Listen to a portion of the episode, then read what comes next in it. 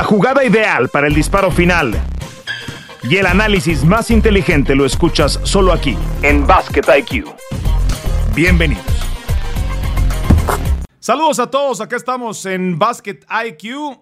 Toño Rodríguez, hoy con invitado de lujo, eh, Fabio Berto, a quien hemos disfrutado junto a Ernesto Jerez en las transmisiones de esta final de la Conferencia del Este y también estará en las finales de la NBA. Eh, Fabri, ¿Cómo diablos le explica uno a la audiencia? Porque te empiezan a llegar mensajes por, por redes sociales.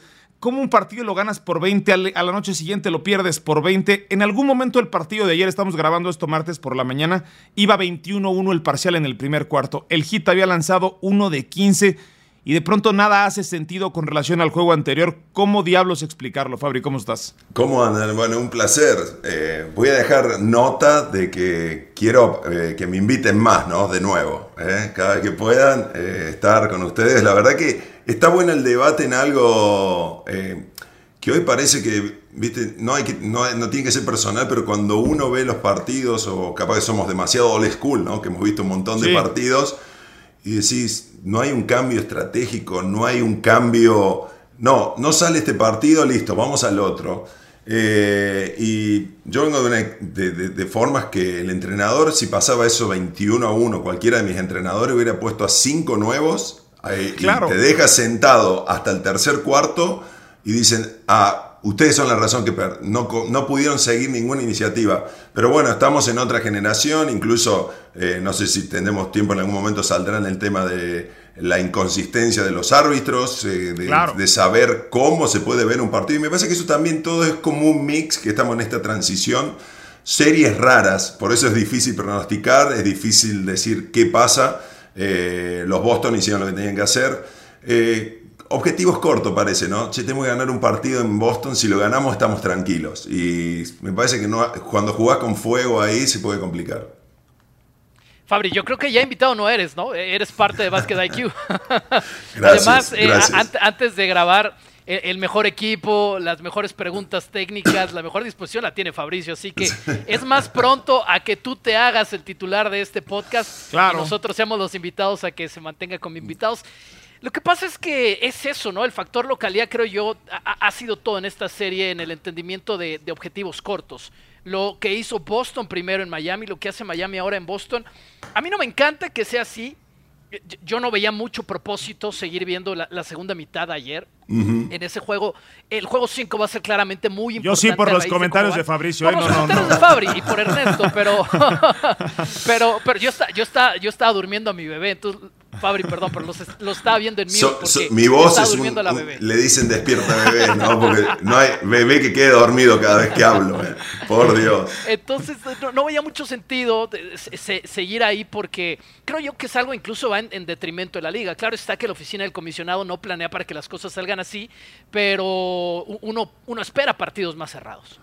Sí, de, entrar en, en cosas que vamos a ver en este verano, ¿no? Yo me, imagino las reuniones de los propietarios, eh, la liga, eh, los mismos equipos, los entrenadores, de ver cómo todo esto, nueva, eh, algo que comenzó con el embajador de esto del low management, que es Kawhi Leonard, que lo comenzó él, ¿no? De que no podía jugar, que sí, que esto.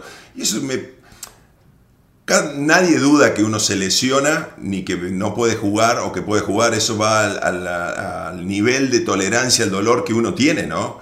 Eh, pero si vos lo ves a un Smart que vuelve y juega el partido que casi le da, después que el tobillo parecía que se le había roto, y después se pone en consideración, cuando estás en playoff, no sé, nosotros, ¿Recuerdan una foto de Chapu Nocioni que tenía el tobillo hasta la rodilla negro, que le habían sacado todo el hematoma? Y, intentó jugar, después lo baja a Filadelfia, que estaba con un contrato, con una cláusula, viste, letra chica, que no, no pudo jugar en la selección, pero él iba a jugar. Y eso me parece que es algo que está todo en, ese cambio y está perfecto. La salud y el valor de los jugadores es muy importante. Lo que pasa es que en playoff siempre uno espera esa extra milla, ese, extra, ese poquito más, el inch que falta para, para seguir ganando serio o ser campeón. ¿no? De eso va un poco la resiliencia de ser campeón y de llegar hasta ahí arriba. Porque ayer juegan con fuego los Celtics, ¿no? Sin tener a Smart, pero tampoco tiene Miami a, Tyler Hero que, que, los carga por momentos. No voy a decir que es el que carga el equipo, pero por buenas rachas del partido sí lo hace. Ayer no estuvo Tyler Hero y como bien mencionas, Fabri, parece que dijeron, ya ganamos el que teníamos que ganar, recuperamos la ventaja de la localía, esto se convierte en una serie a ganar dos de tres y dos de esos tres juegos son en Miami. Así es que así es que cerrado el negocio, pero, pero sí hay cosas que hay que analizar ¿Qué hacen distinto el partido del día de ayer, Fabri? Yo revisaba las estadísticas al medio tiempo. 30% de los tiros de Miami son largos dobles y me parece que responde también al efecto Robert Williams, ¿no? Qué importante que Robert Williams esté. No sé si vaya a estar para el juego mm. número 5, pero parecería que es más importante que esté Robert Williams a que esté el mismo Marcus Smart. Revisaba otra estadística. El peor plus minus en toda la serie lo tiene Daniel Thais. Cuando está Thais dentro de la duela, el Miami Heat, como, como en México decimos, ahí está el pan y lo atacan y lo atacan y lo atacan. Ahí, ahí hay que buscar el pan y manteca. 73 a 18, yo le contaba a Ernesto ¿viste? estas eh, estadísticas increíbles que hoy podemos disfrutar, ¿no? Y, 73 eh, a 18 fueron los titulares de Boston en contra de los de Miami, ¿no? Así que es una, una diferencia increíble. Lo que voy a decir Robert Williams III me parece que 11 tapas a, 2 cambia eso, todos los tiros que modifica. Es como tener a alguien que siempre va a dar una chance más por cualquier error. En eso me parece que es fundamental. Marcus Smart le da otro tipo de agresividad si el partido se pone más duro o PJ Tucker comienza a hacer de la suya, como que tenés el antídoto, ¿no? Bueno, vamos a jugar, a ensuciar un poco el partido. Tengo de este lado también mi parte. Eh, no, no soy creyente de que hay una llave on and off. Así, no es como que mañana voy a jugar y vamos a ganar. Y me parece que ayer después de la, del partido lo vi a De lo vi a Jimmy Butler y Kyle Lowry que de cierto momento decían no atacamos la pintura, no pusimos presión, la diferencia de faltas de uno a otro fue de 10, los tiros libres. Eh, eso no es muy difícil, por más talento, por más traerme al equipo que sea. Eh, los Chicago Bulls, los Lakers, los Boston de años atrás, nunca dejaban de jugar en esa solidez. Y me parece que esto es lo que por ahí, a lo mejor es otra, es otra forma, ¿no? Ahora existe no and off. Nosotros nos coacharon como que no existe esa, chance.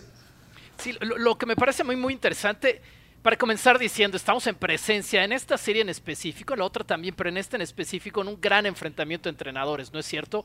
Y a mí lo que me llama la atención es, teniendo entrenadores, Steve Kerr del otro lado lo hace muy bien, que son tan capaces de venir con ajuste en el partido, que después de que mueves al primer peón hacia adelante y ya se hicieron los movimientos del otro lado del tablero, parece que no quisieran hacer más cosas. Entonces todo es quien gana la estrategia inicial. Y en ese caso, por lo que mencionas de Williams, como Miami tuvo que vivir por esos tiros y después, si no estás en tu mejor noche tampoco de triples, las cosas no van a salir. A mí esta es la parte que me preocupa, que estamos con, tan buenos cerebros tomando las decisiones, viendo el, reporte del video para los siguientes partidos, que no estamos viendo esos ajustes. Y quizás el peligro es que no los veamos hasta el juego 7 en Miami, ¿no? Que, que vengan esos ajustes necesarios si es que se están dejando las cosas así. Y yo es un tema que platicamos con, con Miguel Briseño eh, hace dos ediciones aquí en, en Basket IQ que es curioso, pero es, un tema para poner a consideración, y no solo por Williams, sino también por Al Horford. Quizás el mejor defensivo de Boston no es el mejor defensivo del año. Ha, sido tan buena la defensa de ese equipo, pensando en lo de Williams que hace el día de ayer y todo lo que cambia en la estrategia, que quizás Marcus Smart en estos playoffs, ni siquiera siendo el mejor defensivo del año de la liga, es el mejor defensivo de ese equipo. Sí, y, y por eso al final del día es el equipo, ¿no? Al final del día es el equipo que va a sacar la ventaja, es esa química eh, Miami no tengo dudas que tiene el material y el talento para sacarlo a la serie. Ahora, de 7 a bajar a una serie a 3, cambia completamente la presión y, el quinto partido es todo presión para Miami, ¿no? Porque perdés... ¿Cuál es el porcentaje, perdón Fabri? 86% creo, si no estoy equivocado, el que gana el juego 5 a series de 7, 2 y 2.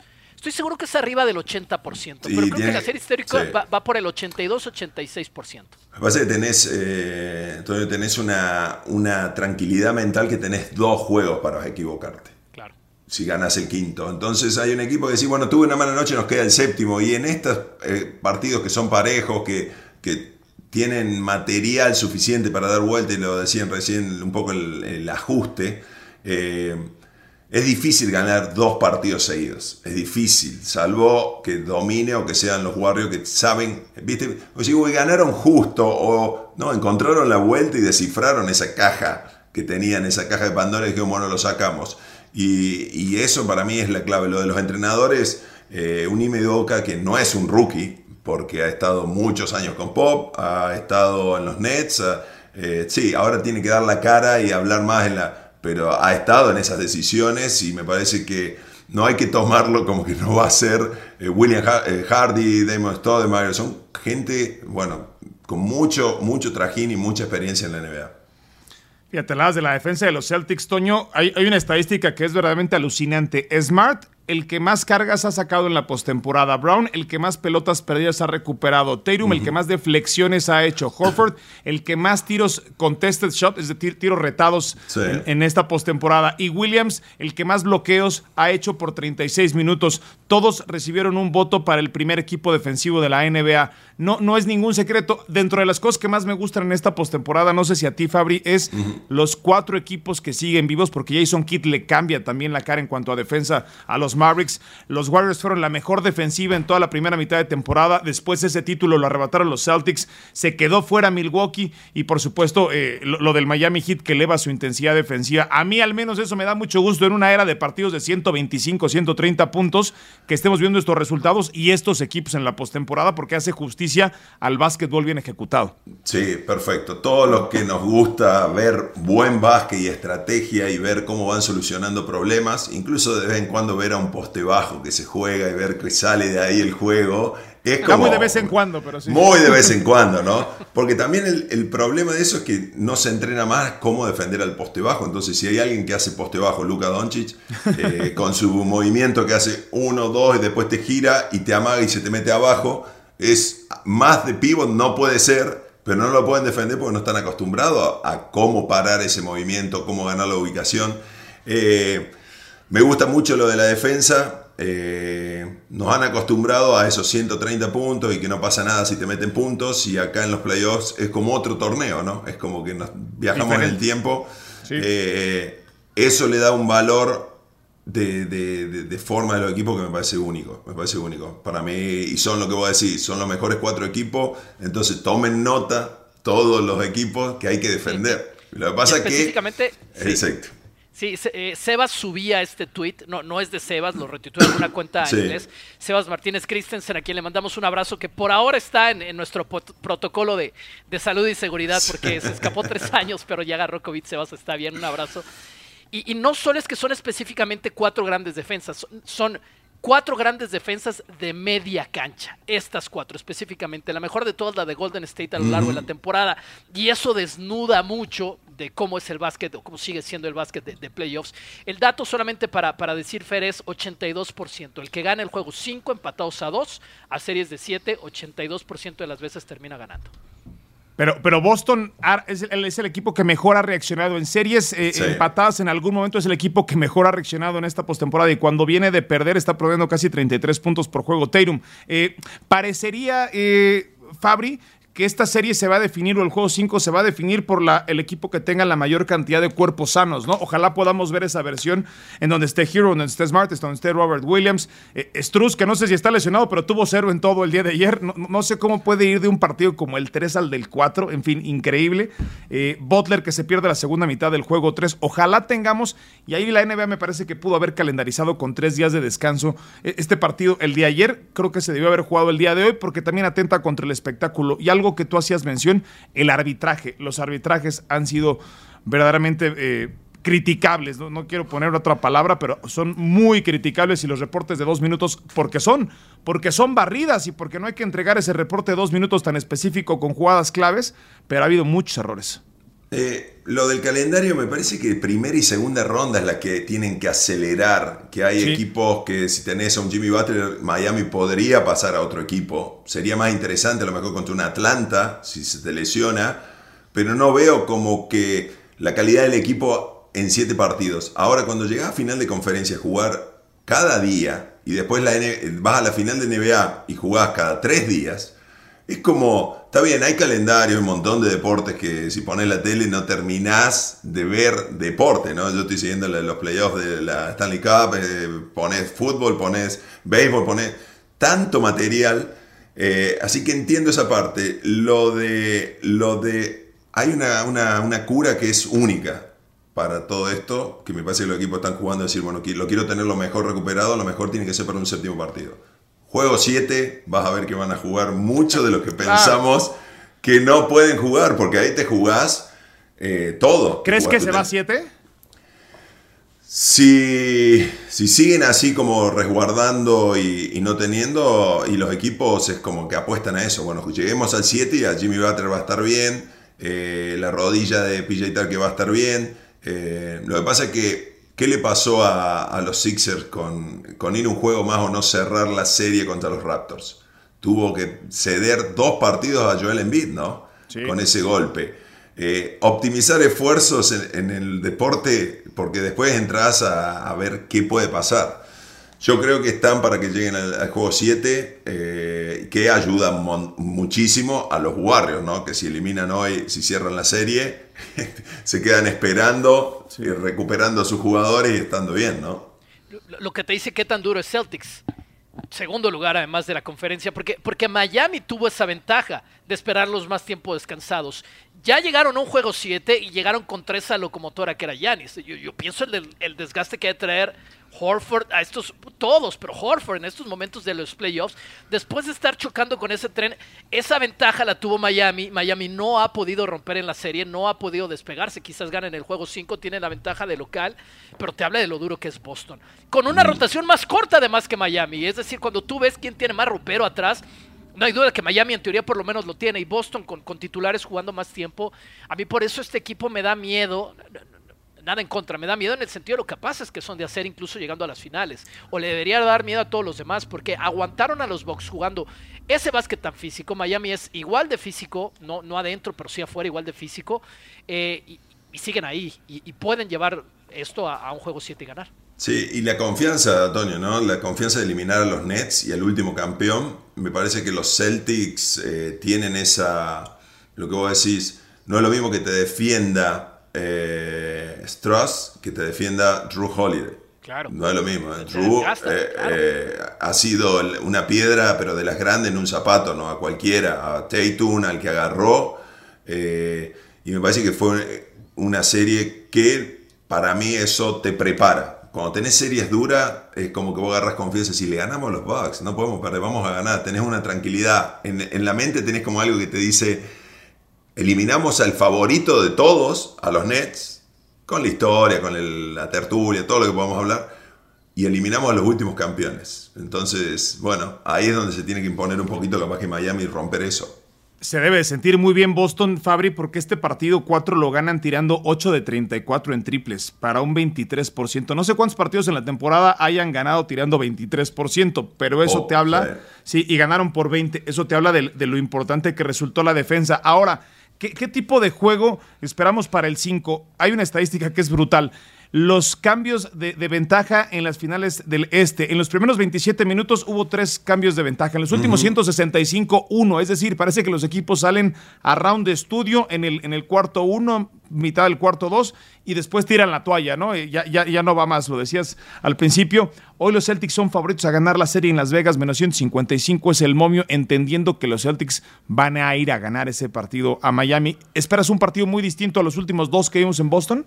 Eh, físico, me parece que hay que llevarlo a protectores bucales, a ir y jugar, jugar duro, ¿no? Lo que, lo que decía un poco de la rotación, 8 contra 11 jugadores, más allá del nombre, lo que pasa que me parece que tienen más calidad, sin demerecer a nadie, los 5 de Boston, eh, cuando vos pones nombre a nombre, que vos decís, si tuviera que estar en un, en una, en street, en una cancha al aire y están 10 jugadores y haces un antiguo pan y queso, y comenzamos a elegir y es muy probable que los primeros cinco, o sea, Jimmy Butler, de Bayo seguro, elijas, vayas eligiendo, pero eso le puede hacer un poquito, por eso la, Pero tiene más banca Miami, Fabri. exactamente. Eh, ahora la banca es como tirarle cuántos jugadores si te hacen falta dos o esa intensidad la tiene que demostrar Miami de que el jugador que juega 10 como Duncan Robinson si entra tiene que ser un desesperado por tirar correr, defender, hacer 15 minutos como si jugara 40. Y esa mentalidad es para mí la que tiene que seguir adaptándose en Miami. Eh, no, no me pienso y pienso y cómo, como entrenador, ¿qué haces? Así, o, qué le dijiste ayer? Me gustaría escuchar la charla cuando terminó. Muchachos, listo, tuvimos el, día libre, vamos a Miami ahora. Eh, no sé, porque no, no, fueron tiros, viste, es como que no hay que intentar por lo menos. Después tirás 10% de la noche, bueno, tuviste una mala noche. No podés cambiar tu estilo o dejar que pase el juego como nada, ¿no?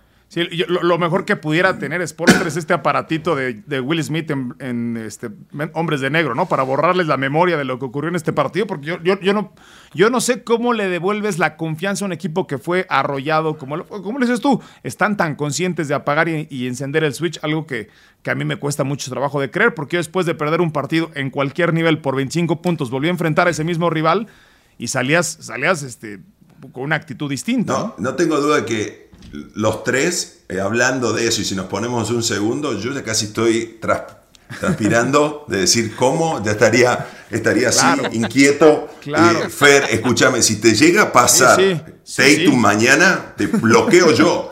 Tonio, si pasa esto y no llegas a la defensa, es como que 24 horas lo estoy llamando a mensaje texto. Sí, sí, claro. Bueno. No sé, capaz que es muy probable que pase. ¿eh? Nosotros somos muy, muy ah, fanáticos y tenemos esa pasión. Es muy probable que pase. Me, gustaría saber esa interín ahí. Me, me, tranquiliza, Toño, que Fabri piense medianamente como, como nosotros, ¿no? Que no estemos tan, tan alejados. Lo, que no se vale es venir aquí a poner de ejemplo el tobillo de Chapo. O sea, es Terminator. estás hablando de Terminator. Un hombre con una persona con dos corazones. E, eso creo que no es justo para, para los jugadores. Ahora, no, tremendos competidores obviamente. Y una cosa tenemos clara, y, se los digo, los ajustes de Spolstra van a estar ahí. O sea, él, está jugando el partido 5 desde, desde la segunda mitad del partido 4. No sé si me explico. Y, los ajustes van a estar ahí. Yo, ya lo que pido, por favor, es que sea un juego cerrado.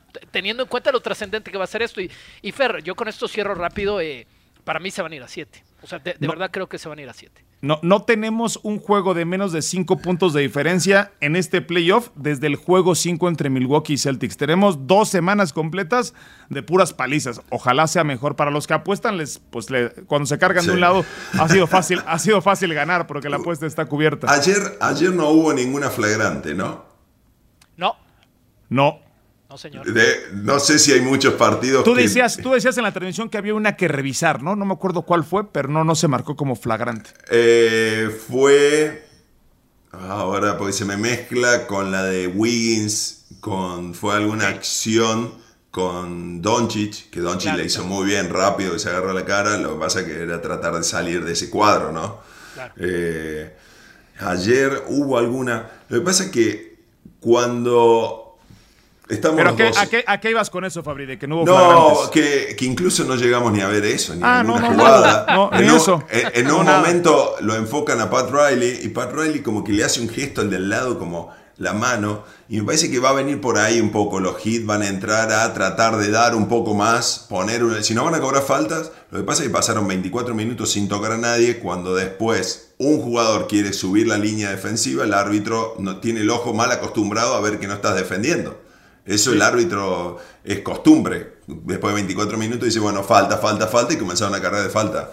Eh, no es algo que tuvieron el ojo y hay fallos, podemos discutir, podemos hacer una enciclopedia de, cosas que uno no entiende porque son consideraciones distintas del árbitro que está esa noche. Entonces como jugador vos tenés que saber, hoy, hoy me dejan, hoy no me dejan.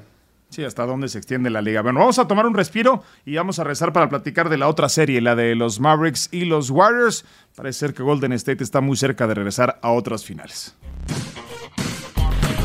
Esto es Basket IQ. Regresamos. De regreso acá en Basket IQ con una nueva entrega cada martes. Eh, hoy platicando con Fabio Berto Toño Rodríguez, quien les habla, Fernando Tirado. Eh, denos like para que le llegue la notificación de una nueva versión disponible, de un nuevo episodio disponible. Ya hablamos de la serie del este, ahora hablamos de lo que ha ocurrido en el oeste. Bueno, pues los Mavericks muy lejos de lo que fue esa serie contra los Suns. No, no, no, entiendo cómo leerlo, cómo un equipo se puede caer tanto enfrentando unos Warriors que estaban descansados. No sé si esa sea la explicación, pero no han competido, eh, Fabri, los, Mavericks al nivel que esperábamos, yéndose muy profundo en un hoyo de 0-3 del que nadie se ha levantado en la historia de los playoffs. Nadie, nadie. Y hay para mí dos es la tormenta perfecta que le toca, que es cuando tenés un gran logro, generalmente cualquier atleta deportista es como que baja un poquito, ¿no? Entra a una meseta para después subir de nuevo, no, no van a tener, me parece que la estadística dice que no van a tener tiempo para volver a tener una subida más. Eh, y después que los, los Warriors comenzaron a jugar, cada serie van jugando un poquito mejor, ¿no? Eh, en el último partido me parece que Steph comienza a ser más determinante y a mí me sorprende ver una estadística que debe ser uno de los equipos que no tiran tantos triples cuando sus juegos son triples. Increíble.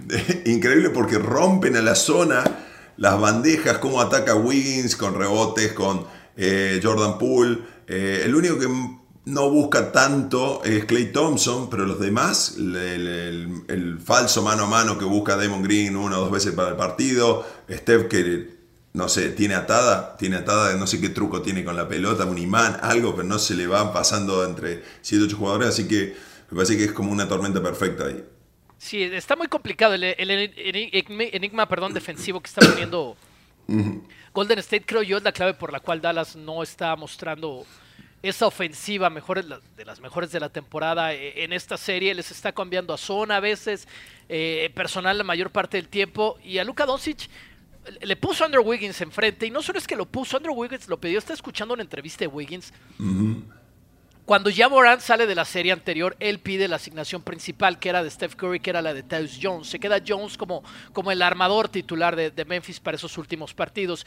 Wiggins va a hablar con Steve Kerr para pedirle él tener esa asignación defensiva en un jugador más rápido, en un jugador de un centro de gravedad más bajo que lo puede sacar en, ese juego, digamos, de velocidad en el perímetro. Una asignación natural para Steph Curry. Es Wiggins el que va a pedir esa asignación defensiva. Se la dan, tiene la confianza en él resulta muy bien, porque Jones te tira, Jones te pasa, Jones te dribla. No es ya Morán, pero es un jugador para mi gusto que, que, no, que no es valorado como, como se merecería en esta liga. Y él pide la asignación también, en consecuencia, pide la asignación también de, del jugador más importante del otro lado, que es Luka Doncic. Luka Doncic, aunque no parezca, puede ganarle por músculo a muchos de sus defensivos. No será más rápido, no parecerá más atlético, pero sí es más pesado, mucho más pesado de varios de los que le tocan en el perímetro a, a Luka Doncic, perdón. Wiggins, a lo mejor no tiene ese, ese, ese, músculo para ir con un juego de tractor, pero definitivamente es más atlético que Doncic. Ha asumido el reto y creo yo, esa es la clave. El compromiso que ha tenido Andrew Wiggins defensivo para ser un jugador protagonista en este equipo, creo que no lo vimos venir en la recta final hacia los playoffs. Obviamente no es y nunca va a ser Kevin Durant, pero está compensando el lado defensivo con su talento. Y si este equipo va a ser campeón de la NBA, creo que yo, Andrew Wiggins va a tener un papel muy importante por el compromiso que está poniendo. Me parece eh, increíble eso, no lo sabía, lo, de pedir la asignación. Eh, da muestra de carácter. Fíjate que ayer los últimos dos partidos tratan de... Eh, escuchaba la, entrevista de Luca Donchi que dice, tengo 23 años, espera mucho de mí, me piden mucho. Y, dice, tengo 23, hace cuatro años que estoy, tengo que seguir aprendiendo. Me parece que ya tiene la segunda lección de que tiene que mejorar en su parte física que tiene que mejorar en su defensa.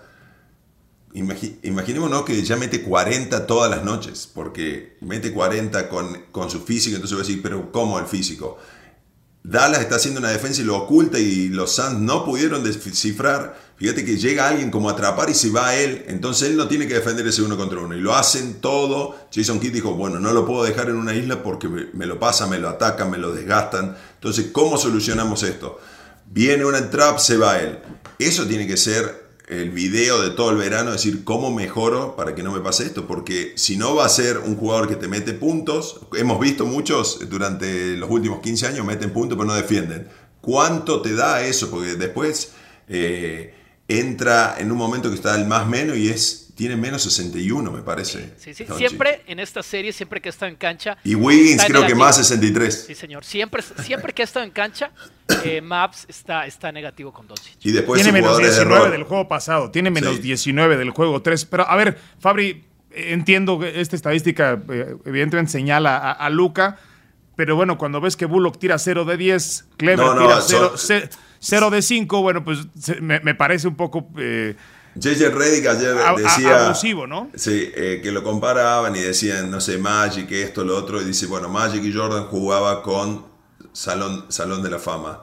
JJ Reddick decía, no lo sabía, todos los que juegan con Lucas son casi como segunda ronda del draft. no sé si segunda, primera, eh, todo ese dato no, no, lo... Pero si no tenés actores de rol, hoy necesitas tres jugadores que metan, tres jugadores, eh, y él poder hacer mejor. Él lo puede hacer mejor a, a, Bullock, claramente, porque los pases son de él, pero si Bullock no la mete, no crece el equipo. Eh, Bronson me parece que es una gran suma, me parece que por ahí tendría que romper más el esquema y no dejarle tanto la pelota y sacarle más presión y decir yo juego más. Lo hace mejor que el año pasado y después de la lesión que tuvo el anterior. Eh, es algo para seguir, tiene material para crecer, no tengo dudas. Los Dallas van a estar, van a ser muy complicados, sobre todo si Luca comienza a encontrar esos compañeros, ¿no? Esos compañeros ese contrato de, de y de Bertans van a ser cosas a evaluar también, ¿no? Lo mismo de Bronson, que, ya le tienen que pagar para la próxima temporada, pero Dinwiddie tuvo partido de, no me acuerdo si de 7 puntos el juego 2, después de 26 en este juego número 3. Otra cosa que, destaco por parte de Steve Kerr, en, esta liga de, de small ball parece que alinear mucho tiempo a Kevon Looney resulta un riesgo muy alto, ¿no, eh, eh, Fabri? Y, se la juega con esa alineación y dice, el que va a imponer la forma en la que se juega en esta serie soy yo, somos nosotros, y utiliza Kevon Looney, y mientras el stretch four o quien, a quien esté defendiendo Kevon Looney no sea consistente lanzando a la distancia, pues lo va a tener anclado, ¿no? Y, le va a funcionar a las mil maravillas porque les ha ganado cualquier cantidad de rebotes, evidentemente defensivos, pero también ofensivos.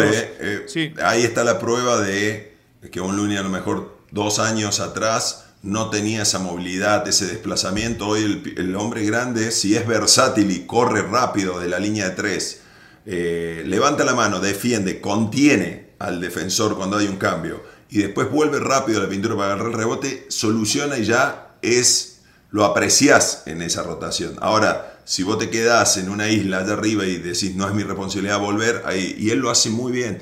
Eh, me sorprende la movilidad y, lo que ha mejorado y creo que eso abre, abre un, futuro para muchos jugadores que dicen, no, no me puedo desplazar, si alguien lo puede hacer en la liga, sea quien sea, un jugador, otros lo pueden hacer. ¿no? Es, es, increíble, la, al final del día, nos lo decía el oveja, Fer, todo se trata de cultura en un equipo. Todo se trata de cultura en un equipo. Es, es la cultura de los Warriors, es, es, la cultura de Steve Kerr, es la cultura de su núcleo, hacer ver y hacer jugar mejor y la cultura de Draymond Green, quizás empezando por él antes que por cualquiera de los jugadores, a hacer ver mejores a, los compañeros. Doncic lo está intentando, pero tú no ves en los maps esa cultura de la última gran dinastía, que por algo ha sido Golden State y el caso de Common Looney es el mejor. Jordan Poole, el despegue que ha tenido. Wiggins, la forma en la que se convirtió en un jugador antipático a la luz de muchos desde afuera, a pedir las asignaciones defensivas más importantes. Silencioso. silencioso, silencioso me gusta más, pero a pedir públicamente las asignaciones defensivas. Bueno, esa, esa clavada no fue muy silenciosa. ¿eh? Oye, pero qué, qué, lástima, qué lástima que, la tiene que mandar a revisar, porque originalmente la dieron como una falta ofensiva, ¿no? Sí, Uno quiere la celebración en esas, en esas canastas. Kendrick Perkins se quiere curar en salud y dice, esta clavada es como la que me hizo a mí Blake Griffin y requiere un NFT y todo el mundo lo empezó a matar diciendo, no, la tuya fue mucho peor, esta fue buena, pero la tuya fue mucho peor. Sí, no, no, Griffin puso un par de póster eh, que, era, increíble, saltaba gente, pero para tocar un poquito esa consideración ¿no? de, de tres árbitros no, no, no, no hay falta, no hay chal. Esto fue, eh, es como que te pone, hay que analizar eso, entonces le digo siempre a Ernesto, le digo, bueno, el año que viene o en, cinco años vamos a tener una red en el medio eh, de la zona. Entonces vos Fer del otro lado tirá y vemos a ver qué tan bueno sos. Eh, no, me parece que hay, hay, límites en, lo que es un juego físico, que la fisicalidad, si está, existe, si, sí, physicality, claro. sí, es una parte para también trabajar o tratar de sacarte de si un jugador es físico como Yanis te desmoraliza, te choca, te choca, viene. Eso lleva a que vos crezcas en inteligencia de cómo lo puedo parar, cómo lo puedo defender. Y está demostrado que lo pueden, le pueden ganar, aunque él sea físico y tenga permitidos que otros jugadores no lo pueden hacer. Eh, y eso no está mal, está permitido, hay que saber eso cuando uno es jugador. Es como Deadmond es del club, yo digo, es, del club de que antes del partido tenés tres faltas. Yo estaba ahí también. ya estaba ahí. De que viene Lebron, te choca y caes en una falta eh, en ataque. Y a ver quién está. Bueno, eh, se analiza eso también.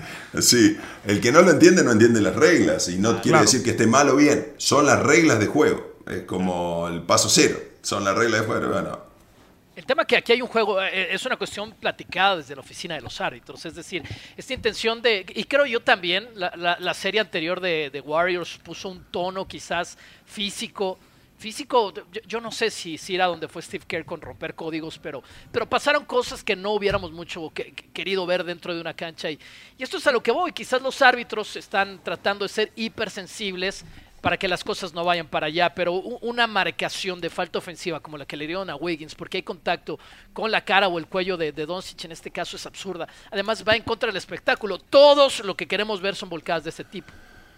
Sí, y está, no está, si vos me decís que está ahí, le puso el codo, no le toca ni la cara, es como medio en, la parte del brazo, del costado, eh, pero nada, el árbitro depende del ángulo que está, el triángulo que van formando. Eh, a mí nos da, mucho, nos da mucho color para poder hablar, para muchos de los fans y, que dicen, no, que eso sí, que eso no. Entonces, me parece que es un juego, un folclore que está.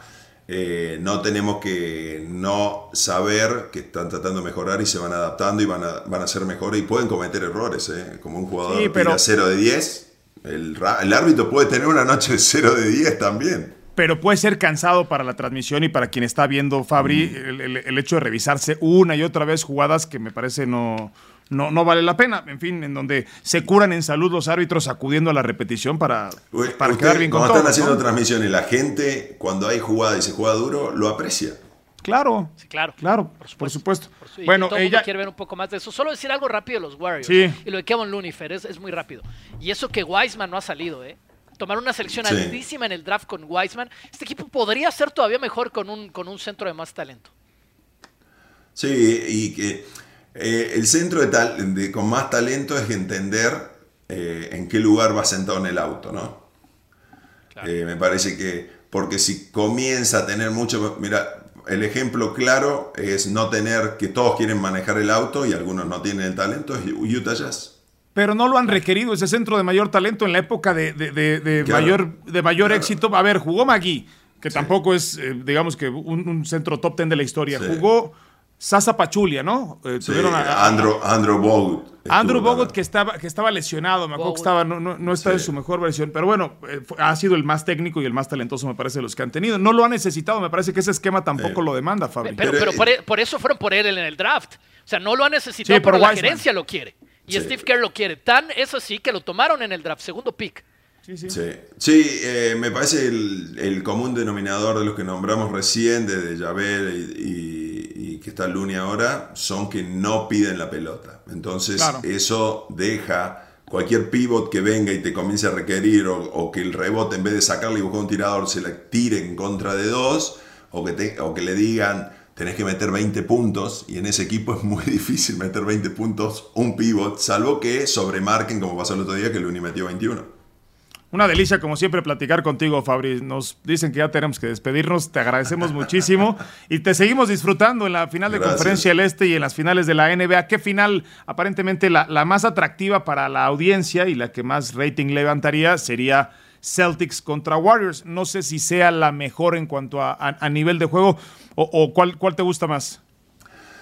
Es una muy buena serie. Eh, los dos equipos, me parece que del lado este le van a presentar una batalla física a los Warriors, eh, que con su movilidad, si siguen teniendo, van a jugar esa velocidad. Eh, los dos, los dos equipos me, parece, ¿no? No, Estar en la serie 2 a 2 me parece que puede caer para cualquier lado y porque es tan difícil hacer predicciones. Muy difícil. No, no, muy difícil.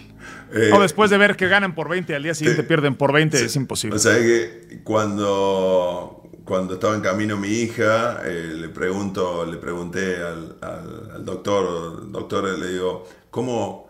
No, dice, yo tengo en un papel, si yo te digo que va a ser nena, en el papel anoto nene.